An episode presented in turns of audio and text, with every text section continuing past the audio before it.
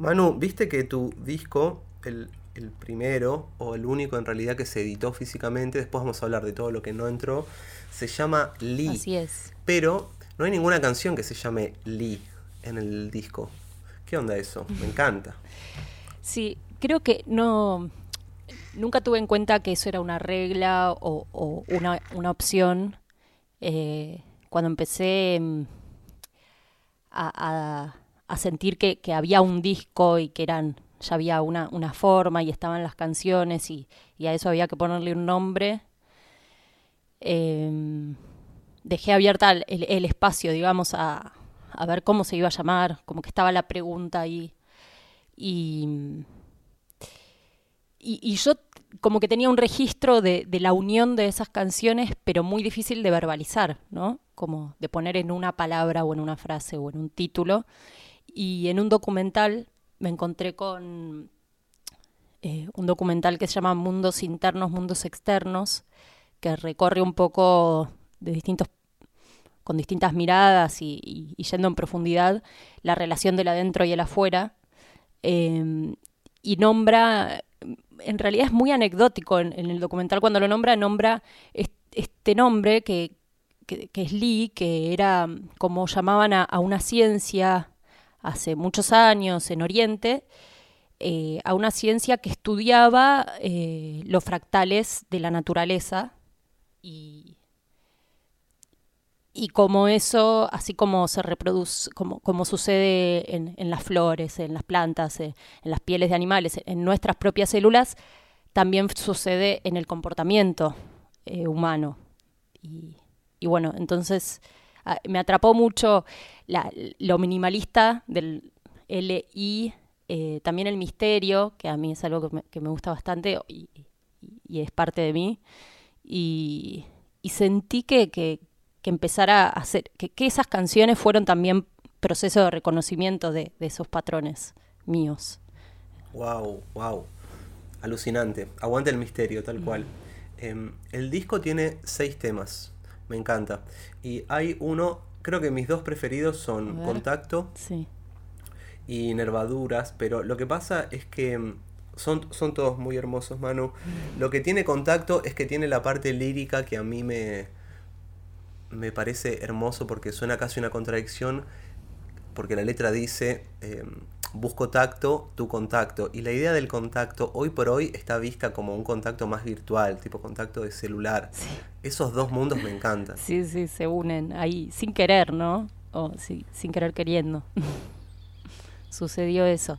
Me, me, divirtió el juego de palabras de, del, bueno, el contacto, el tacto. Eh, eh, es no solo por, por cómo suena, sino también por, por el sentido que, que a veces decís la palabra contacto y no pensás en el tacto. Y, y sin embargo... No, no, no, pensás en celular, sí. en qué tengo que agendar, digamos. Sí, sí, o si agendaste mal algo, o, o, si tenés que ayudar a algún familiar para que ese contacto... Por ahí le podemos empezar a, realmente... a poner el guion en el medio, contacto. Tal cual, y además eso, como que ya no nos estamos mirando tanto a los ojos, entonces la idea del contacto real, físico, eh, por lo general implica una data de estar mirándose los ojos que es como la gran diferencia entre eso y chatear. Total, totalmente. Justo, bueno, en, en, en todo este contexto de, de, confinamiento aparece todo eso, ¿no? Como empezar a preguntarse cómo es tener contacto con el otro, cómo es sentir al otro. No sé, también yo estoy dándome cuenta mucho en de las voces, ¿no? de, la, vibración del, sonido eh, en la voz de los otros. En, hoy que, lo que por ahí tenemos es más comunicación así. Eh, si, sin sentir la energía, igual hay algo que se siente que, que va por el sonido. Cuando vos hablas de mm, el nombre del disco, ya lo habías pensado como que las canciones tenían que estar juntas. Eh, ¿Desde qué lugar? ¿Desde el sonido? ¿Desde las letras? ¿Cómo crees que se unen estos seis temas en Lee? Y creo que se unen como por iniciar, ¿no? Como yo no me di tanto cuenta que estaba eh, en este camino musical, como que estaba componiendo, no, no planeaba ni ahí grabar ni sacar un disco, como era, era más una necesidad personal que, que, al compartirlo los otros me empezaron a traer un poco las ganas de, che, grabalo, ¿por qué no, no, no terminás, no le buscas forma? ¿Quiénes fueron los otros, Manu, más que, que crees que bien influenciaron el hacer? Bueno, Juan Nazar es, un amigo mm, que en ese momento no éramos tan amigos y lo, había conocido en, el yo vivía en el sur, viví en el sur varios años y, y él es de allá y me lo, había cruzado o amigos en común y me lo encontré en Buenos Aires en una parada del Bondi. Eh, como los dos salíamos del mismo evento, no era tan casual, pero los dos estábamos en la parada y, conversando de esto, me, ya desde ahí empezó a, a empujarme un poquito a, a darle forma a esto, a llevarlo hacia algún lugar, a compartirlo. También... ¿Y cómo te llevaste, Manu, con esas dos cosas? Disculpas, pero por, lo pregunto porque una cosa es tener los temas en mm. tu cuarto y otra cosa es ya involucrar a otra persona y demás. A otra persona y después a todos, digamos, dejarlo ahí eh, eternamente compartido. Y siento muchas cosas al, al, compartir. Incluso ahora que compartí hace poco una canción, lo registré más fuerte. Eh, como yo por ahí ya escucho la canción terminada y, y, entiendo lo que me pasa con eso, pero al compartirlo, primero se me aparecen todas las miradas de los otros, que, que no sé si son realmente las de los otros o son miradas mías, ¿no? Eh, que yo supongo que tienen los otros sobre mí, pero sí hay algo de, del exponerme que, que, me mueve mucho, me mueve inseguridades, me mueve eh, ego eh, y, y, me lleva tiempo. También nos, en general las canciones cuando salen, salen lejos, digamos, del momento de, de creación y, y, de composición, porque hay todo un proceso en el medio que, que hay una distancia que, que es como mirarte de vuelta, ¿no? Mirarte en ese momento eh, y, reconocerte en eso, que a veces eh, es como una distancia que, ayuda para reconocerte y a veces cuesta también, no sé. Buena autocrítica, Manu. Ayer estuvo, eh, grabamos con Julia Sanjurjo para el podcast y ella tiene un disco que se llama Retrato y hablábamos de esa idea, de cómo el retrato, si bien implica un movimiento de decir, bueno, hagamos esto para que quede un registro de lo que hoy más o menos es. Pero ese retrato siempre va cambiando y la percepción de ese retrato va cambiando, más si es sobre uno mismo, ¿no? Tal cual. O sea, ¿qué, qué es quieto? Me pregunto, no sé. Sí, sí, permanentemente... Manu, hablando de, hablando de qué es quieto, vos sos astróloga, ¿estoy bien? Así es, me, interesa la astrología y investigo mucho por ahí, sí. Bien, le cambiamos un poco la palabra, pero digamos que estás en, en, relación como continua y también por charlas eh, que tuvimos, vos lo aplicás a la producción, la astrología. Eh, lo que aprendí de alguna de nuestras charlas es que yo creía que los astrólogos y los, las astrólogas trabajaban con los astros, pero creo que trabaja más con personas, ¿o no? En definitiva.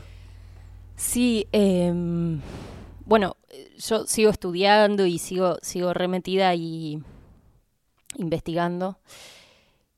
Y sí, como que la astrología es la relación de eso, ¿no? La relación de justamente qué hay en el de, relación y, investiga sobre la relación entre los astros y, la conducta humana o, la vida acá en la Tierra, digamos.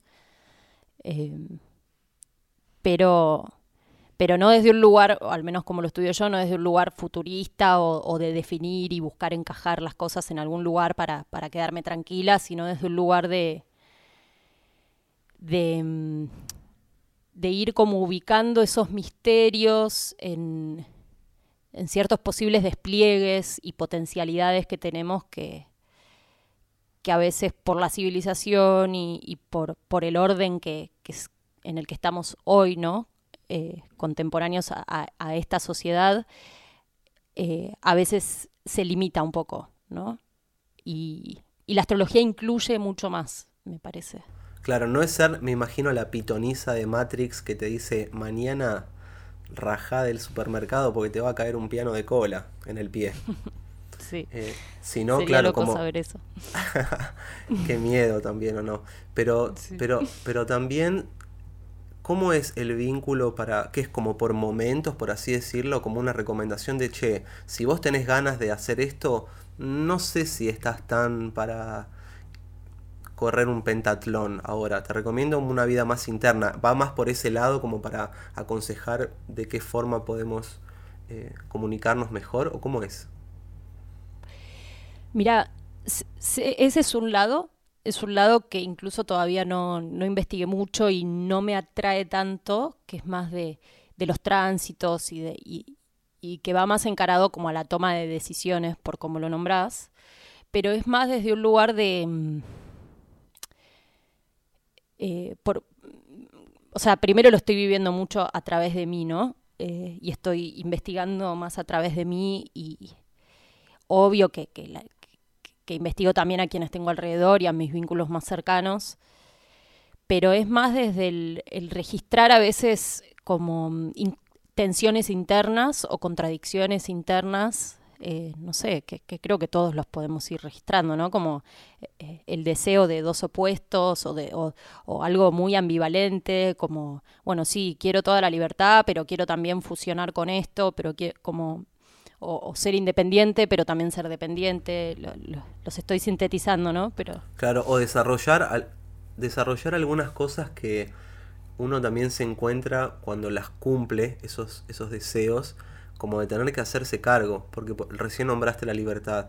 La libertad tiene bastantes requerimientos, por así decirlo. Para ser libre tenés que estar continuamente en ese camino.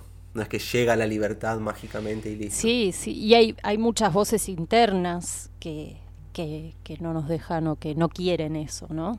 Va, yo justo estoy en un momento dentro de esta cuarentena viviendo mil cosas, pero registrando un poco que, que no me animo tanto a esa libertad de, de elección de algunas cosas. Eh, Como cuál, por ejemplo. podría ir muy privado. Ajá. No, no, o sea, mismo no hace falta que digas un ejemplo, pero digo, ¿dónde lo encontrás que decís eh, en formato de que de miedo, en formato de inseguridad, en, en dónde se representa ahí? Y en formato de, de la idea de lo que es el amor, por ejemplo, eh, de creencias, de cómo deberían ser las cosas. eh, quizás me voy muy abstracto, ¿no? Sin un ejemplo concreto. No, no, igual es entendible. Son cosas más externas, pero que también desde ya tienen un vínculo interno con, con tu, con tu mundo Sí. interior, me imagino. Sí, y bueno, ir registrando esas contradicciones internas o esas distancias o esos vínculos conflictivos que clar- claramente también hablan de nosotros o, ese soler poner afuera y, no registrar qué, qué es mío en eso, en esos problemas o en esos conflictos, es, la astrología un poco que, que estudio yo. Y, a partir de esas cuestiones, tomar el mapa de la carta y, ver un poco el despliegue del código que, tiene cada carta, eh, ayuda mucho a, poder incluir y no rechazar, ¿no? Como a, a incluir todas esas, aunque, aunque parezcan muy distantes, y porque es también el potencial y la especificidad de, de- de cada uno, ¿no? Qué lindo. Además, para la creatividad me imagino que eso está súper. No discriminar tanto en el proceso creativo. Súper. Y, y el lenguaje eh, astrológico ayuda un montón. A mí me ayuda un montón a, a la creatividad. Me abre mucho. eh, me abre mucho. Manu, sacaste eh, un single clip que estaría bueno que ya haya un concepto nuevo, ¿no? Cuando sale un single pero que tiene clip, porque no es un videoclip de un tema que ya estaba, es un single clip, que se llama Veo Doble, que es como, en mi opinión, además de que me encantó, es como un VHS surrealista, es como un collage eh, muy hermoso. Eh, hiciste una colaboración con Feli Colina, ¿qué onda hacer colaboraciones? Y es muy nuevo. La- lo de colaboración es la primera vez que lo hago así de, de esta forma. Me pasó que, que la canción eh, la veníamos trabajando con Pablo, que es el productor, Pablo Jiménez, y, había un momento musical eh, más instrumental que, que daba para sumarle una voz, ¿no? Y, y imaginábamos algo así como gritos o expresivo, algo porque no había letra, o, o, también dudaba si ponerle letra o algo así. Y bueno, ahí apareció la idea, mm, quería que sea una mujer, eh, me daban ganas de que sea una mujer. Y ahí apareció Feli como, como opción. También Feli justo eh, lanzó un disco el año pasado, creo que fue, y, estaba como muy presente en lo que ella había hecho porque hay algo de, toda esa intensidad en su música que me atrae un montón. Eh, y que yo no siento que, no, la, no, la, no es mi forma de expresarme hoy, al menos, pero me atrae mucho. Qué lindo cuando uno hace una colaboración como la que nombraste recién, donde justamente no es una persona igual a lo que vos haces, porque si es distinta se genera como hay una especie de elevación en el flash creativo. Sí, sí, complementación, digamos. Mi plano preferido del clip, Manu, es el que hay un plano por la mitad que es una toma y hay otro, la segunda mitad de la pantalla, digamos para la derecha, son seis viñetas donde hay una persona saltando en una cama y esa elección me pareció alucinante. Hay muchas viñetas, ¿o no? ¿Qué hay ahí? Sí, y mm, como hay algo de la canción, de hecho el, el video este surgió por la cuarentena, había otro plan que íbamos a llevar a cabo eh, y, no pudimos y, lo adaptamos a esto. Y, había algo de la multiplicidad que yo quería que, esté en el video. Y, bueno, y ese fue el recurso, digamos, como las viñetas. Nice. Se llama Veo Doble y también vuelve para mí a los juegos de palabras como a la idea de justamente que pueda haber como una opinión múltiple y aparentemente contradictoria, que al ver doble se generan como dos visiones eh, de algo. ¿Te pasa, mano, a veces por ser tan sensible y empática que decís, bueno, basta, no quiero, no quiero entender todas las posturas siempre, déjame con una sola nada más? Un ratito al menos. Sí, sí. Sí, sí, no solo desde el entender, sino desde la confusión que genera también, como la sensación de confusión, de qué es mío, qué, era lo que me importaba a mí o qué, quería yo, no sé, como me empiezo a marear en, la identidad. Tal cual. Terminé de leer después de un año y medio Inteligencia Planetaria de, del doctor Caruti, Eugenio Caruti, muy grosso. Un libro muy recomendado. Muy bueno, sí, que me lo, me lo fotocopió Cande, grosa, se la jugó ahí. Y mm, tardé mucho en leer porque también viste que nombra eh, a Jung y decís, bueno, me tengo que tomarme unos meses estudiar a Jung. Después nombra a tal persona del hinduismo y tenés que ir a estudiar. Y es medio borgiano en que te manda partes del libro continuamente a releer.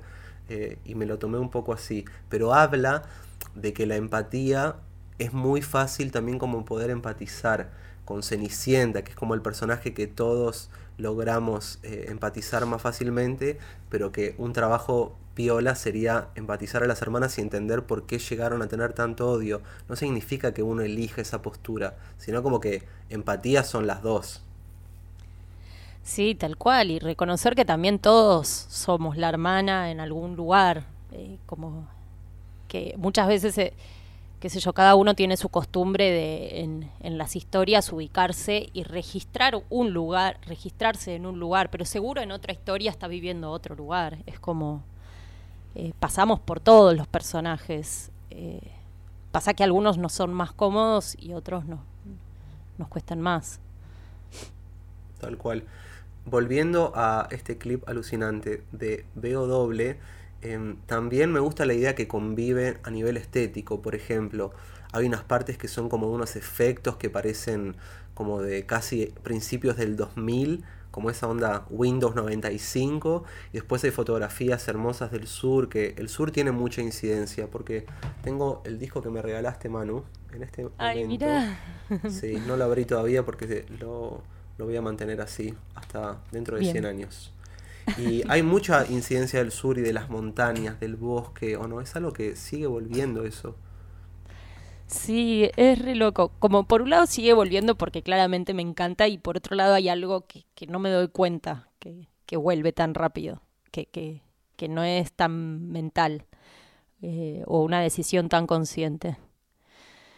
Eh, sí, hay algo de la naturaleza que todos podemos sentir, me parece, como de, de ser una maestra o, o, o de admirar la belleza o, como que trae, trae mucha data, me parece, eh, innombrable, que es más visual eh, eh, o más de estar ahí.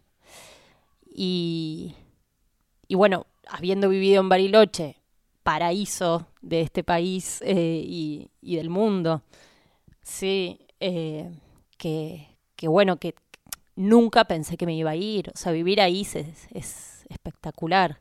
Entonces me gusta estar cerca de eso de alguna forma.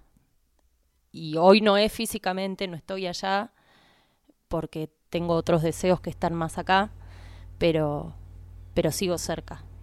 Qué Mm. lindo. Estuvo Clary de, de La Fémina y de Hueste, que es de San Martín, ¿viste? Y Mm. también me contaba que algo que le pasa es que siente que la esencia se mantiene y que le gusta a Buenos Aires, eh, porque volvemos a lo mismo, está esta idea de que, bueno, si me gusta San Martín de los Andes, Buenos Aires no me gusta. Y eh, a muchas personas nos gustan las dos, pero se pierde una esencia, como una especie de, o de inocencia, no sé cómo decirlo. Acá en Buenos Aires, Sí, Sí, bueno, yo soy de acá, eh, va, nací y crecí acá, entonces me, me es distinto quizás. Em, pero sí, es, muy diferente, ¿no? Es, es muy diferente el orden. De hecho, a veces estoy, cuando voy a Bariloche, que, que cada tanto voy, allá siento algo que hasta me da culpa decirlo, pero como que no necesito tanta música. Estoy ahí y, y hay algo en mí más, en otro ritmo, eh, conecto desde otros lugares y, y en cambio acá me salva la música. Acá, eh, más allá de que, bueno, sí tengo mis plantas y, estoy en, en un, de- en un departamento que, que me siento muy bien, la música me, me puede llevar a, otros lugares eh, y la necesito directamente. Sí, si tenés pajaritos y ruido de árboles y demás, eh, a veces es mejor inclusive, como que la música no, no es continuamente algo, algo necesario, eso también. Último tópico que toco sobre veo doble, porque después me voy a arrepentir o te voy a hacer una pregunta que no era el momento, era antes. Veo doble, viste que hay toda una creencia, Manu, en varias como culturas toltecas o del desierto de México que confirma la idea de que una persona tiene su doble, como que hay un doble que hace distintas cosas. Eh, puede ser a nivel filosófico que unos lo interpretan y hay otros que aseguran que hay personas que logran como desprenderse un poco del cuerpo y generar un doble y estar en dos lugares al mismo tiempo, lo cual es bastante, te explota el cerebro. Em, pero lo relacionado con la idea de ser dos personas también, a veces en, como decíamos en la capital, ser música y productora. Como creo que esa es un poco la era, ¿no? Astróloga y música, no hay drama en ser carpintero y fotógrafo. Sí, qué bueno, porque qué buena esa mirada, esa interpretación y, y que te llegue así, porque no, no lo había pensado de esa forma. Y, y sí, creo que puedes, o sea, puede ser dos cosas y muchas más incluso, ¿no? Eh, o viéndolo astrológicamente, ¿no? Como te decía, como estas personalidades que por ahí no, no parecen que podrían ir juntas y sin embargo están adentro nuestro, como poder ser muchos eh, siempre, ¿no? Grabar un disco eh, es, un, es un proceso de aprendizaje para mí, pero mm, como el incluir otros sonidos, esto de, de ordenar distinto las prioridades en las canciones y eh, en la instrumentación, ¿no? Est- Estuvo muy bueno porque, porque era eso, encontrar esta, esta otra intención de, de, generar algo en la, en- como incómodo frente a la percepción, ¿no? Que, puedas escuchar y, algo te, te, descoloque un poco o, te genere una duda o... Em, y, eso, eso, eso era la idea, ¿no? Un poco. Bien. Manu, vos también desarrollás el lado de la producción eh, para otros artistas y también para vos misma. ¿Aprendiste produciendo a otras personas data que aplicaste? Eh, ¿O te pasa que son distintos tipos de producciones, no tan aplicables a tu lado solista? Em, sí, aprendí. Obvio, obvio que aprendí. Todo, todo el mundo de la producción y lo que hago en el laburo es como.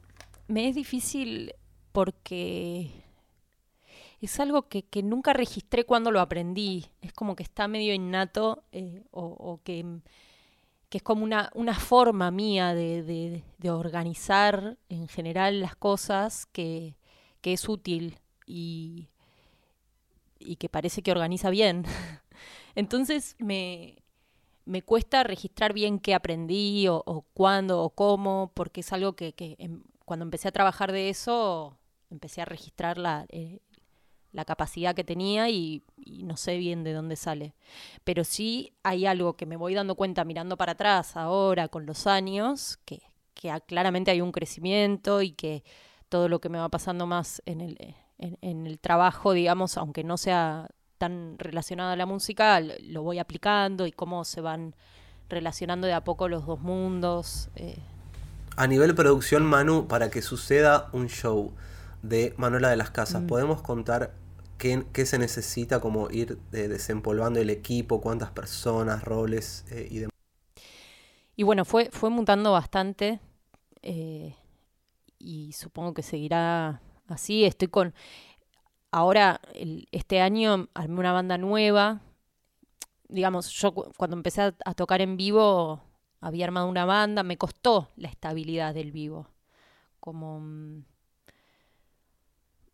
creo que sabemos los dos, y por, las dificultades que tiene, porque también es, es todo otro, lado a desarrollar, ¿no? El dónde tocar, convocar, eh, si, si es con inversión o con ganancia, em, hay público, no hay público para ir, bueno, sostener los ensayos, la banda, como todo ese lado es lo que más me, me costó y este año armé una banda nueva, ya que había disco nuevo también y venía sin tocar tanto, aproveché el movimiento y sentía que iba por ahí.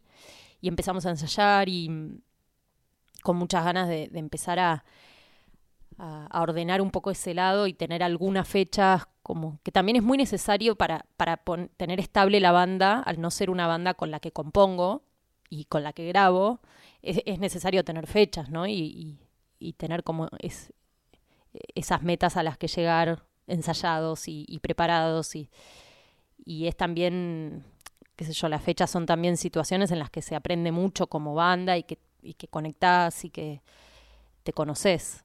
Entonces eh, teníamos, tenía muchas ganas de eso y bueno, la armamos, llegamos a grabar unos videos, que eso estuvo buenísimo, ya lanzamos uno y, tenemos otro de una canción nueva que, lanzaré más adelante pero no llegamos a, tocar en vivo porque justo sucedió todo esto, así que con ganas de, que, de que cuando esto se cambie y, se ablande más, eh, podamos hacerlo.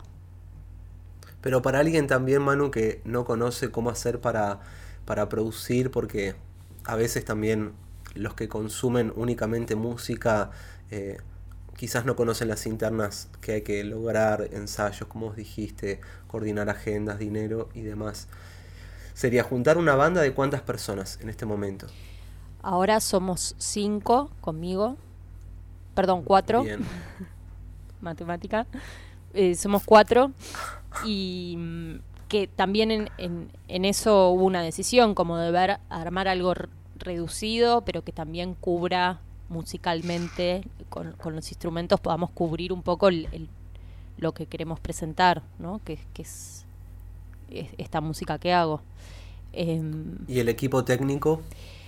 Y el equipo técnico, bueno, un sonidista que, que a veces trabaja con alguien más, ¿no? con un asistente. O sea, seis personas por ahora como una especie de básico y quizás algún iluminador o algo, más la persona que haga diseño. Eh, claro, es un equipo grande ya para mover a una banda. Sí, sí. Sí, yo voy... Eh, como que, de hecho, este, este año armé un re equipo, somos, somos muchos más. También hay esta Inti que me está ayudando con... No sé, no sé bien el nombre, qué nombre ponerle, porque me ayuda un poco con todo lo que es la lo visual, eh, esas decisiones y... Es buenísima Inti, Inti Patrón estamos hablando, ¿no? Sí, así es. Muy grosa ella. Una genia. Em, después también Marty, que me ayuda un poco con, el estilo más y la ropa y a conseguir esas cosas para que a veces no es, no, no es tan fácil y ella ya tiene los contactos, entonces hace esos, esas conexiones. Amigas que también me dan una mano eh, con la producción o con estar acá y hacer un mate, ¿viste? O, después está Nikki, que, que, es una amiga que me hice más de la producción, la conocí en el Lola Palusa y laburando, y me está ayudando como a las decisiones más de, de management, digamos, de las decisiones del proyecto en general, como a dónde, hacia dónde encarar, que, cómo, cómo sostener, eh, con quiénes ir hablando, eh, generando contacto y abriendo un poco más a otros lugares. Una pregunta, Manu, viste que vos habías hablado que las bandas eran más mutantes. En tu caso, mm. eh, ¿cómo haces para hablarlo con un tacto bonito si, si querés cambiar una banda, pero para que el músico o la música no se sienta tocado por algo personal? Porque viste que está esa creencia de que si dejas de tocar con alguien es que te peleaste o que el otro toca mejor, algo así, ¿viste? Mm creo que con, sinceridad y, después ya si el otro se lo toma personal es trabajo del otro, ¿no? Eh, mientras uno sea sincero y, muestre su necesidad, eh, eh, creo que, eso es suficiente. A mí lo, que me pasó no me pasó tan así de tener que cambiar, entonces, porque en realidad cuando yo armé la, la primer banda, digamos, después no hubo estabilidad, entonces medio que se diluyó. Eh, incluso en estos últimos dos años, o sea, yo empecé a tocar en vivo en el 2017 y en estos últimos años muchos de esos músicos empezaron a tocar millón por todos lados y, por ahí ni ellos podían si yo los quería llamar. Porque justo fueron estos últimos años que, estalló la industria, o sea, que se movió mucho la cultura y, se activó por todos lados. Entonces... Eh, ¿Cómo ves esa movida, mano? ¿La ves con, con crecimiento la movida por lo menos en Buenos Aires y, las principales provincias de Argentina. Eh, ¿Lo ves positivo eso? ¿Qué onda? Yo creo que hubo un crecimiento muy comercial a mi gusto. No, no comercial por la música que suena nomás, sino porque hay mucha... Mm, siento que también laburando en el, en el otro lado, ¿no? En, la producción que laburo a veces con, con marcas más monopólicas o no sé, como más grandes, veo un poco que hay sí una mirada muy comercial atrás de los presupuestos que bancan todo este movimiento grande que sucedió. Y eso mm, me parece sospechoso. como que hay algo que, veo que, hay un motor atrás que es económico, que, no viene por el lugar eh, de, tan amor al arte y tan de, sensibilidad y de lo que es el arte más para mí, ¿no? Entonces, eh, está buenísimo igual porque trae muchas oportunidades, porque genera movimiento económico, porque activó muchos proyectos que están re buenos y que, está bueno que se escuchen, pero creo que también de alguna forma, al no tener esa conciencia sensible artística, cerró mucho el circuito, eh, como es, es el círculo oferta-demanda, ¿no? Porque Claro, de ya inclusive poner al que funcione como funciona, porque a ver, convengamos, si yo no puedo poner tu disco en ninguna radio y vos no puedes hacer ningún show y no podemos difundirte desde ninguna forma, es difícil también que a las personas les guste tu música, porque me eso es seguro, si ponemos tu disco en lugares masivos, va a gustar. Y a veces siento eso en algunos festis, que está bueno, no es que decir, che, las bandas suenan mal, están buenísimas pero si son también siempre las mismas, como que no se está empujando un poco toda la movida para, para que sea un poco divergente. Mm. Pasa que ahí la música a mí me parece que está puesta más en un lugar de ¿qué es la música que te gusta? La música en la que cantás la letra, en la que el, que ves es una estrella, es, es leonina, digamos. No es el poner la música en el lugar de a ver qué recibo, a dónde me lleva, que me sorprenda y que sea este momento presente que me, que me sensibilizó y me hizo conectar con esas emociones que propone esa música. Y no es desde el idolatrar, desde el fanatismo, digamos, son dos cosas distintas, por ahí habría que hacer un mix. Pero creo que la música hoy está muy, eh, o, en, estos, en estos circuitos más que nada, y, en esta comercialización que hubo, me parece a mí que está más ubicada en ese lugar de, del fanatismo y de, repetir eh, esa, que, debe ser hermoso, o sea, a mí no, no, no, me pasa tanto, pero obvio que también debe ser hermoso estar en ese lugar, pero hay algo narcisista que es difícil de soltar ahí. Sí, se, se comercializaron también más géneros, siento. Eh, por ejemplo, todo el mundo experimental de música que decís, uy, esto, ¿cómo hacen para escucharlo más de 30 personas y millones a veces? Eso también está bueno. Y algo que dijo Drexler que me pareció interesante, que es que en vez de bardear un poco a los reggaetoneros y a los del trap, si eso alimenta un poco el mercado latino y lo, lo hace, digamos, que, se exponga ante los ojos de, otros eh, mercados en esta industria tan misteriosa, bienvenido sea. A full. Que hablando de Drexler, vos abriste, Manu, el Gran Rex que te felicito mucho y te lo mereces, muchos más. Pero ¿qué onda esa, esa experiencia? Qué bueno estuvo, estuvo buenísimo.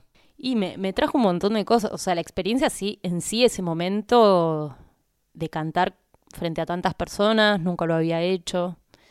Eh, el teatro, que es hermoso, y con, con, el honor de la invitación de él, de, de querer poner mi música ahí, ahí de apertura.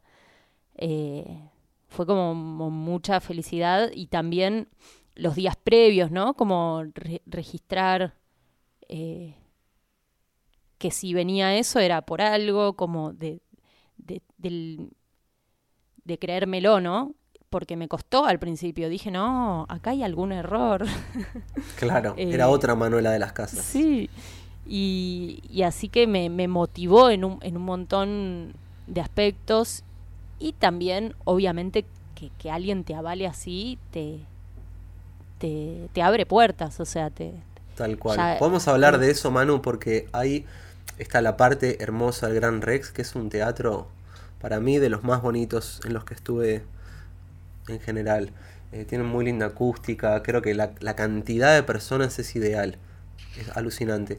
Pero también pasa eso que es como cuando uno toca en ciertos lugares, hay otros productores o lugares que dicen, ah, bueno, como ya hizo esto, puede hacer tal cosa. Y funciona así. Eh, creo que lo dicen muchas personas, desde Juana Molina hasta, ni idea, digamos, eh, Mac Miller, que si ya estás en ciertos lugares puedes avanzar. ¿Qué onda esa crueldad, pero que es así el juego? Y mira, algo que yo nombro mucho es que hasta mi familia me avaló más a partir de lo de Drexler. Es como, creo que es inevitable. El tema es que está bueno que eso invita un poco a, registrar la confianza que uno tiene en uno mismo, ¿no? Como en qué lugar estás. Eh, como te digo, yo ahí me di cuenta que estaba en un lugar en el que ni yo me la creía. Y tuve que hacer el trabajo de, ubicarme, digamos, y de, y de, registrar un poco qué estaba haciendo y, y, por qué tengo que darle valor recién cuando alguien le da valor. Eh, Claro, eh, además creérsela en ese sentido es creer en una misma, en tu caso, entonces está bueno creérsela en el buen sí, Sí. sí, obvio que sí, sí, lo digo en el buen sentido, es desde el lugar de creer en lo que uno está haciendo. Como... En el documental eh, que vi de Quincy Jones, no sé si lo viste. No lo vi. Eh, hermoso, te lo recomiendo y lo recomiendo a muchas personas, todos los que lo quieran ver. Y habla en un momento cuando Quincy Jones, antes de, que empiece a trabajar con Michael Jackson y que tenga como em, ese lugar desde el pop, eh, trabajó mucho con, Sinatra. O sea, reemplaza a Count Basie y a dirigir la orquesta de Sinatra, que en ese momento Sinatra era un picante, era, estaba muy arriba. y Sinatra hace algo muy lindo que, que no lo cuenta en el documental, pero yo soy fan, que es como de los primeros que empieza a trabajar con negros, en los que se pone firme de, che, la orquesta es así.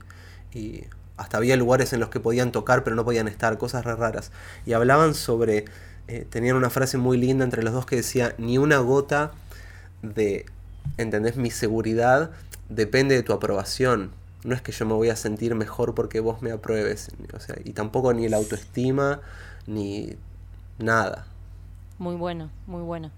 Me encantó eso. Sí, sí yo creo que, por algo estoy haciendo música y en muchos, en distintas aristas me voy dando cuenta y hay algo de, incluso mis canciones hablan mucho de eso. Entonces, eh, creo que es parte de mi camino ir reconociéndome en lo que hago y, y, dándole el valor, ni más ni menos, digamos, de, que es sincero, eh, como... Pero bueno, hay, hay un... Obviamente en todo proceso artístico hay un proceso personal, al menos en, lo que yo creo arte, que, que acompaña y, y, el mío viene medio mezclado con eso, ¿no? Bien ahí. Y después, Manu, cuando a la hora de interpretar los temas eh, y demás en ese teatro te pudiste conectar, abstraer un poquito? ¿Cómo fue la, situación musical ahí? A full, pude disfrutar, pero con toda, pude estar muy, me sentí muy presente, eh, me acuerdo como de, la sorpresa de eso, decir, wow, qué bueno que pude disfrutar, como qué importante, porque también eh, ensayé mucho también antes, o sea, le, lo invité a tocar conmigo a Juan Nazar, que, que, justo estaba acá en Buenos Aires porque él no vive más acá y, él estaba disponible y ensayamos 10 días seguidos, algo que nunca hago, o sea, que, en general cuando toco con otro es más difícil coordinar. Y ensayamos los 10 días, me avisaron 10 días antes y empezamos a ensayar cada día y eso también relaja un poco para, para estar presente, ¿no? Como si estás seguro musicalmente. Eh, de hecho, venía sin tocar hace rato en vivo, ¿no? Fue como muy sorpresivo. Así que pude disfrutar un montón y tanto mi show como el de él, como ver esas dos músicas juntas, para mí era eh, hermoso, hermoso fue, fue muy lindo, muy generoso, Jorge. Mm. Ah, qué bueno, bien ahí. Em, entonces, Manu, me contabas que la familia también lo sentía como un poco más, como una aprobación que un poco se entiende porque nuestra mente resultista está, por más que uno tenga tendencias a, aperturas o lo que sea, digamos que nos copa ver más eso. Te pasó a decir, bueno, sale Lee y la rompo, como alguna especie de desilusión o que le habías puesto tanto, tanto, tanto que lo opuesto a que te llamen faltando 10 días, como mucha preparación, expectativa y que después no suceda eso. Y Qué difícil es, porque... Eh, qué buena pregunta. Es, difícil no tener una expectativa y, y, querer ubicarse en algún lugar. Em, creo que las, las, voy teniendo y por suerte rápidamente las olvido, eh, como cuando se aparece la realidad de lo que, de lo que sí y lo que no. Em, no sé si contestó la pregunta con eso. Sí, obvio, pero ¿cómo te manejas con esas frustraciones, esa tolerancia eh, un poco a, a, la desilusión? ¿Te consideras ahora, por ejemplo, más tolerante que viviste que te digan que sí y que no? Porque digamos, cuando te invitan es fácil sentirse bien. El tema es cuando hmm. hay, como vos decís, meses donde capaz no te llaman, después te llaman en dos shows, es todo muy ruleta rusa. Mm. Y es como una combinación. Por un lado, sí, me frustro, o sea, y le doy espacio a esa frustración, que creo que, está bueno frustrarse también. Y también creo que hay algo que esa realidad me muestra, ¿no? Que, que, qué camino va tomando mi música, más allá de lo que yo quiera que suceda. Em, que, que, es perfecto porque es así, digamos. Manu, ¿vos crees en esa idea de que hay que hacer lo que a uno le resulta fácil y lo que tiene facilidad o vas por otro camino? Más que nada en lo creativo, ¿no? Se te ocurre una idea y decís, bueno... Em, o te vas complicando un poquito. No, yo, yo me complico. no lo puedo evitar, me complico. Eh, no, suelo, complicarme, funciono medio así. Y vos, Manu, que también trabajas en producción, ¿crees que después de la cuarentena se van a habilitar como nuevos eh, paradigmas, plataformas, lugares eh, y demás? ¿O va a estar complicado que todo salga junto, el masivo y el under? No sé qué sucederá. Me encantaría que me sorprenda y nos. Y, ya sea para bien o para mal, digo que, sea una sorpresa y que no lo pueda ni imaginar hoy, ¿viste? Em, no tengo idea, no tengo idea. Obviamente que... ¿Pero sos más optimista o no tanto? Soy optimista, creo que soy optimista. O sea, sí, soy optimista porque al final va, va a pasar lo que tenga que pasar y seguro que va a estar bueno. Pero en, definitiva, aunque nos cueste darnos cuenta. Pero sí, eh, en algún momento van a volver los eventos masivos o, los eventos de 100 personas. Eh, yo creo que van a volver. El tema es qué pasa en este medio, que ya está haciendo en realidad también este medio, ¿no? Y, cosas que estamos haciendo es, por ejemplo, este podcast. Eh, no sé. Em, obviamente que, que seguramente en, sé que no, en, Estados Unidos hay festivales nuevos virtuales o hay... Sí. En videojuegos. A mí no me tienta, sí. A mí no me tienta tanto. Bueno, como la serie esta que, que, salió ahora, de Midnight Gospel. No la vi. No sé si la... ¿No la viste? ¿Qué tal? La recomiendo, está buena. Es animada, ¿no? Es animada, sí, muy flashera, con, con conversaciones así medio espirituales. Mirá, interesante. Bien ahí. Lo pregunto porque viste que la, el consumo musical y artístico y de cine eh, en la cuarentena fue muy marcado. Creo que se tomó un poco más de conciencia, decir, che, tiene que haber un desarrollo interesante para que nuestro espíritu esté elevado en el día a día. No ahora en la cuarentena, digo, por algo la música existe desde el año menos 48 mil. Sí. Sí, es, es gran refugio, gran también eh, despertador. o, no sé, es, un... La, toma, toma otro lugar. O sea, siempre tuvo ese lugar y creo que en estas situaciones se, se lo registra un poco más. Em, pero no, no tengo idea qué va a pasar tampoco... Mm, es que nadie sabe qué va a pasar, ¿viste? El asunto es que ahora creemos que no sabemos lo que va a pasar, pero nunca supimos lo que iba a pasar realmente. Solo nos estamos dando cuenta de eso. De una, tal cual. Manu, se me ocurrieron otros nombres eh, en, en el medio de toda esta charla de nombres de discos que no aparecen en un tema. Y vos me podés contar a ver si se te ocurre alguno de los preferidos tuyos. Por ejemplo, Spinetta usaba mucho ¿Viste? Para los árboles no es un tema, Pan no es un tema, Silver Sorgo, Pelus ah, Peluzón of Milk, no me acuerdo si es un tema. No, creo que no.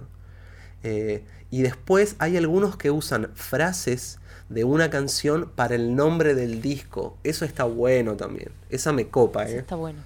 Bien ahí. Está bueno. Sí, de hecho ahora no tengo el nombre del disco. Le digo el, el nuevo disco porque no tengo el nombre todavía. Me encantaría tenerlo porque ya lo estoy nombrando, pero no, no lo tengo y no quiero, o sea, no, no lo veo en los nombres de las canciones. Bien Entonces, Es que sí, pudiendo elegir tantos nombres, eh, es divertido elegir otras cosas. Por último, Manu, ¿cómo te llevas vos con la lista de los temas? Porque no es menor. A veces, no sé si te pasa, pero terminás de grabar, suena todo divino y elegir el orden de, de los temas en el álbum es un trabajo paralelo. Sí, Sí, en el álbum y en, los vivos también. Em, Cierto. Sí, es como... De hecho, en este disco me está costando un poco más eh, unir un poco todo lo que está pasando, de las canciones y de dónde vienen y... Em, se dio así, se está dando así, son como canciones, algunas más viejas, otras muy nuevas, Em, incluso ahora estoy produciendo con otro productor. Em, estas tres nuevas, estoy con otros dos productores, las otras... Y es, como que siento todo separado, pero obvia, como que yo confío en que hay algo que las está uniendo que no sé qué es, que eso es lo que quiero encontrar, que sea el nombre, ¿no? Y después el orden es como... No, no sé qué vendrá primero, pero siento que necesito primero unificar un poco para después entender cómo se van acompañando mutuamente. Claro, la narrativa. Te veo, mano, vos produciendo similar al plan de Radiohead que quizás incluye canciones que las escribieron hace 10 años, ¿viste? Sí, sí. Sí, sí, hay una que tiene es, cinco, cuatro años. O sea, que la compuse antes eh, con, con, la tanda de Lee. Eh, y que Eso va a es re lindo, porque ta también hablabas de que el proceso cuando uno empieza a grabar un tema, hasta que lo maqueteas, decide entrar en el álbum, lo grabás, lo editas, lo mezclas y lo subís, es medio impersonal todo ese proyecto, eh, o sea, todo ese proceso y el proyecto también. Como no sé si es lo mismo que cuando te pintó conectarte con esa creación, ¿no? A full. Sí, sí, una canción de aquella Manuela que, que estoy escuchando y la Manuela del pasado, no sé. Y que incluso a veces eh, o sea, y me dice un montón de cosas que por ahí me olvido hasta por qué la compuse y por qué dice eso que dice o es así como es. Y está bueno eso. Mm. Es lindo, claro, ese otro proceso que es, en vez de contar verdades, tratar de entenderlas con el paso del tiempo. De una, qué lindo. Si tenemos, si tenemos suerte. Gracias Manu por esta charla. Gracias a vos, Nico. Muchas gracias. Muy bueno. Me encanta escuchar podcast, como ya te repetí. Así que me, me encantó esta invitación. Muy bueno.